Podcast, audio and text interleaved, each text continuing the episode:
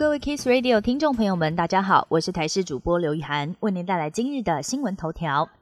物价狂涨，政府给大力多，明年所得税渴望少缴一些。明年综合所得税免税额渴望调高五千元到九万七千元，标准扣除额调高六千元来到十三万元，因此后年报税将会很有感。以双薪四口之家为例子，综所税免税额扣除调高之后，报税时可以多扣除五万两千元，大约可以省税两千六百元到两万零八百元。如果是单身上班族，可以多扣两万一千元，少缴一千零五十元到八千四百元。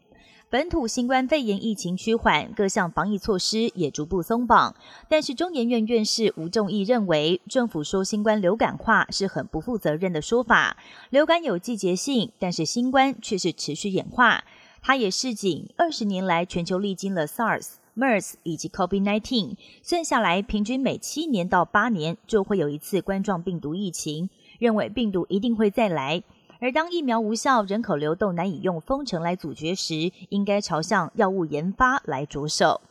寒假机票提前开抢，航空业备战。美国到亚洲机票均价还是维持一千美元以上，台湾到美国的机票更是上看四万元，创下史上罕见的高票价纪录。而根据旅行社业内的消息，台湾出发寒假旅游团已经开始抢购了，价格年增超过两成，机票已经成为战略资源。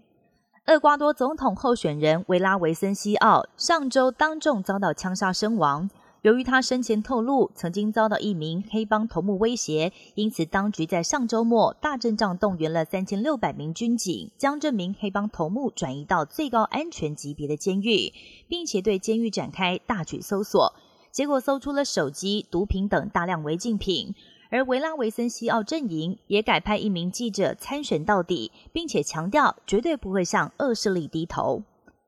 乌俄双方仍然持续互攻，在去年十一月被乌军收复的赫尔松州，周日遭到俄军炮击，造成七位平民不幸丧命。而有一艘要开往乌克兰的货船，在黑海遭到俄国巡逻舰鸣枪警告，俄方怀疑货船上载有武器等违禁品，但是检查之后并没有任何发现。另外一方面，乌克兰则是以无人机攻击俄国南部的贝尔格罗德，有住宅遭到波及，所幸没有造成任何人受伤。